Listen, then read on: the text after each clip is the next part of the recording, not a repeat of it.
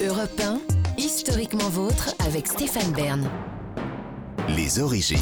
Et pour euh, conclure cette émission, on remonte aux origines toujours avec euh, Jean-Luc Lemoyne, Virginie Giraud et vous, David Cassel-Jopest. Il est temps, je vois devant moi dresser une barrière de Pringles.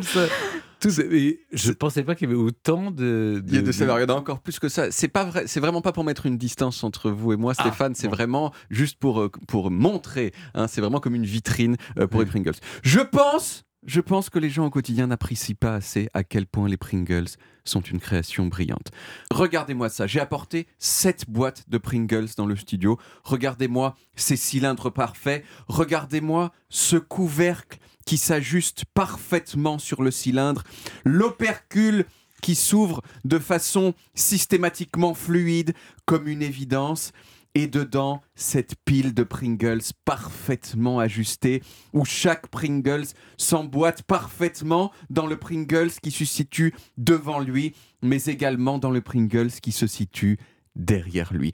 Et tout ça, c'est sans parler même de la forme des Pringles eux-mêmes. Regardez cette perfection de forme en forme de selle de cheval, voyez Cette forme qui d'ailleurs a un nom scientifique, ça s'appelle une paraboloïde hyperbolique. Alors jusqu'ici, je sais que je n'ai parlé que de l'aspect visuel des Pringles, mais mon Dieu, c'est aussi des perfections de nourriture industrielle. C'est l'une des choses les plus croustillantes disponibles au nord de la Loire et à l'est du Mississippi. Ça se brise en un millier de morceaux dès que vous le mettez dans votre bouche, mais ça croustille aussi d'une façon complètement sécurisée. On ne peut pas se blesser avec un Pringles. Vous pouvez appuyer dessus avec la peau de vos joues. C'est toujours le Pringles qui cédera avant la peau. Et enfin, enfin, parlons du goût. Cet équilibre parfait entre la graisse, le sel et la pomme de terre. Alors il faut quand même que je dise que, comme à peu près toutes les chips, mais aussi les frites et plein d'autres choses, les Pringles contiennent un peu d'acrylamide. Euh, voilà, qui est une Ah bon, substance. Jusqu'à présent, j'avais le sentiment d'être dans une pub sponsorisée par Pringles. Non, non, il y a un petit problème avec les Pringles, ce qui n'est, pas propre euh, aux Pringles, qui est propre aux chips en général, et aussi, je vous dis, les frites et plein d'autres choses. Euh, l'acrylamide, c'est une substance qui, lorsqu'elle est ingérée en grande quantité, provoque le cancer chez les animaux. Ce n'est pas prouvé que ça provoque le cancer chez l'homme, surtout avec le genre de quantité qui est présente dedans. Et franchement, j'ai envie de dire, et quand bien même.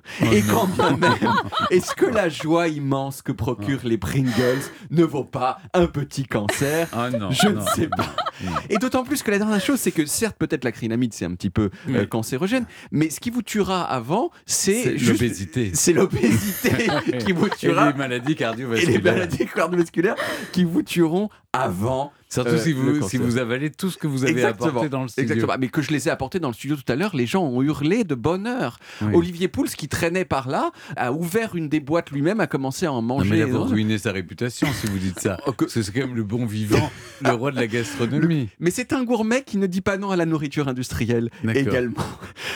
Bon, vous le savez, la plupart des choses qui font notre monde quotidien occidental, elles datent d'après la Seconde Guerre mondiale. Et notamment, entre toutes ces choses, l'explosion des chips de pommes de terre comme base de la nourriture euh, de tout le monde, tout le temps. Mais, mais, dès les années 50, il y avait plein de consommateurs de chips qui se plaignaient des chips disponibles, et en particulier de trois choses. Un, les chips qu'ils avaient à l'époque étaient toutes grasses, et du coup, c'était nul parce qu'on s'en mettait plein les doigts. Deux, les chips perdaient leur goût incroyablement vite. Et trois, les chips avaient tendance à se briser dans leur paquet, ce qui faisait des miettes, et c'était nul. Et donc là, il y a une entreprise américaine ultra célèbre, que vous connaissez sans doute, qui s'appelle Procter Gamble, Gamble. qui a décidé de prendre le problème à bras le corps et elle a demandé donc à un de ses ingénieurs qui s'appelait Frédéric Bord de bosser sur la question pour régler ces trois problèmes. Et c'est Frédéric qui a trouvé, après plein de recherches, cette forme en selle de cheval qui entrait parfaitement dans une boîte cylindrique qu'il a conçue également. Pour les chips eux-mêmes, euh, les recherches, elles ont encore continué pendant plus de 10 ans parce que ce qu'il a proposé Frédéric, c'était pas top. Euh, donc ça a continué. Elles ont été reprises par un autre ingénieur et à force de tests pendant des années, cet ingénieur, il a trouvé la composition qui avait toutes les qualités qu'on demande à une chips. Alors, ça a été fait au prix de certaines concessions, et notamment le fait que les Pringles ne contiennent que 42% de pommes de terre.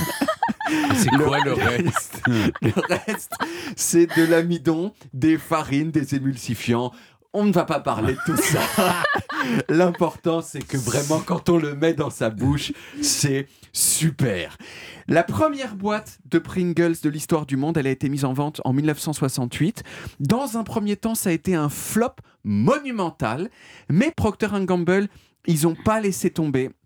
Et dans les années 80, ça a commencé à avoir du succès, notamment à cause d'un nouveau slogan qui disait Fever for the flavor of Pringles. La fièvre pour le goût des Pringles. Euh, slogan qui a été notamment dit par Brad Pitt quand il n'était pas encore connu. Miam miam, les Pringles et Brad Pitt en même temps. Alors aujourd'hui, les Pringles, comme je l'ai dit au début de, le- de la chronique, c'est vraiment, ce sont les rois des snacks. Ça n'appartient plus à Procter Gamble, mais à Kellogg's. Ce qui fait que Kellogg's, c'est maintenant l'entreprise qui fabrique à la fois mes céréales préférées et mes chips préférés. Quant à Fré- Frédéric Bord, l'inventeur de la fameuse boîte cylindrique mythique des Pringles, il est mort en 2008 à l'âge de 90 ans. Et il a demandé à ce qu'une partie de ses cendres soit enterrée dans une boîte de Pringles. Avec les chips ah, non, sans les chips, c'est juste les cendres.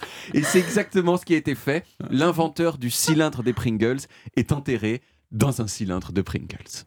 Et ça, pour vous, c'est Et ce que vous appelez la boucle avoir bouclée. réussi sa vie. Exactement.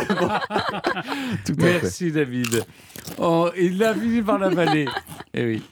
On retrouve les origines en podcast sur toutes les applis audio et en vidéo sur YouTube, Dailymotion et sur le site europe1.fr. Vous pouvez également retrouver toutes nos émissions.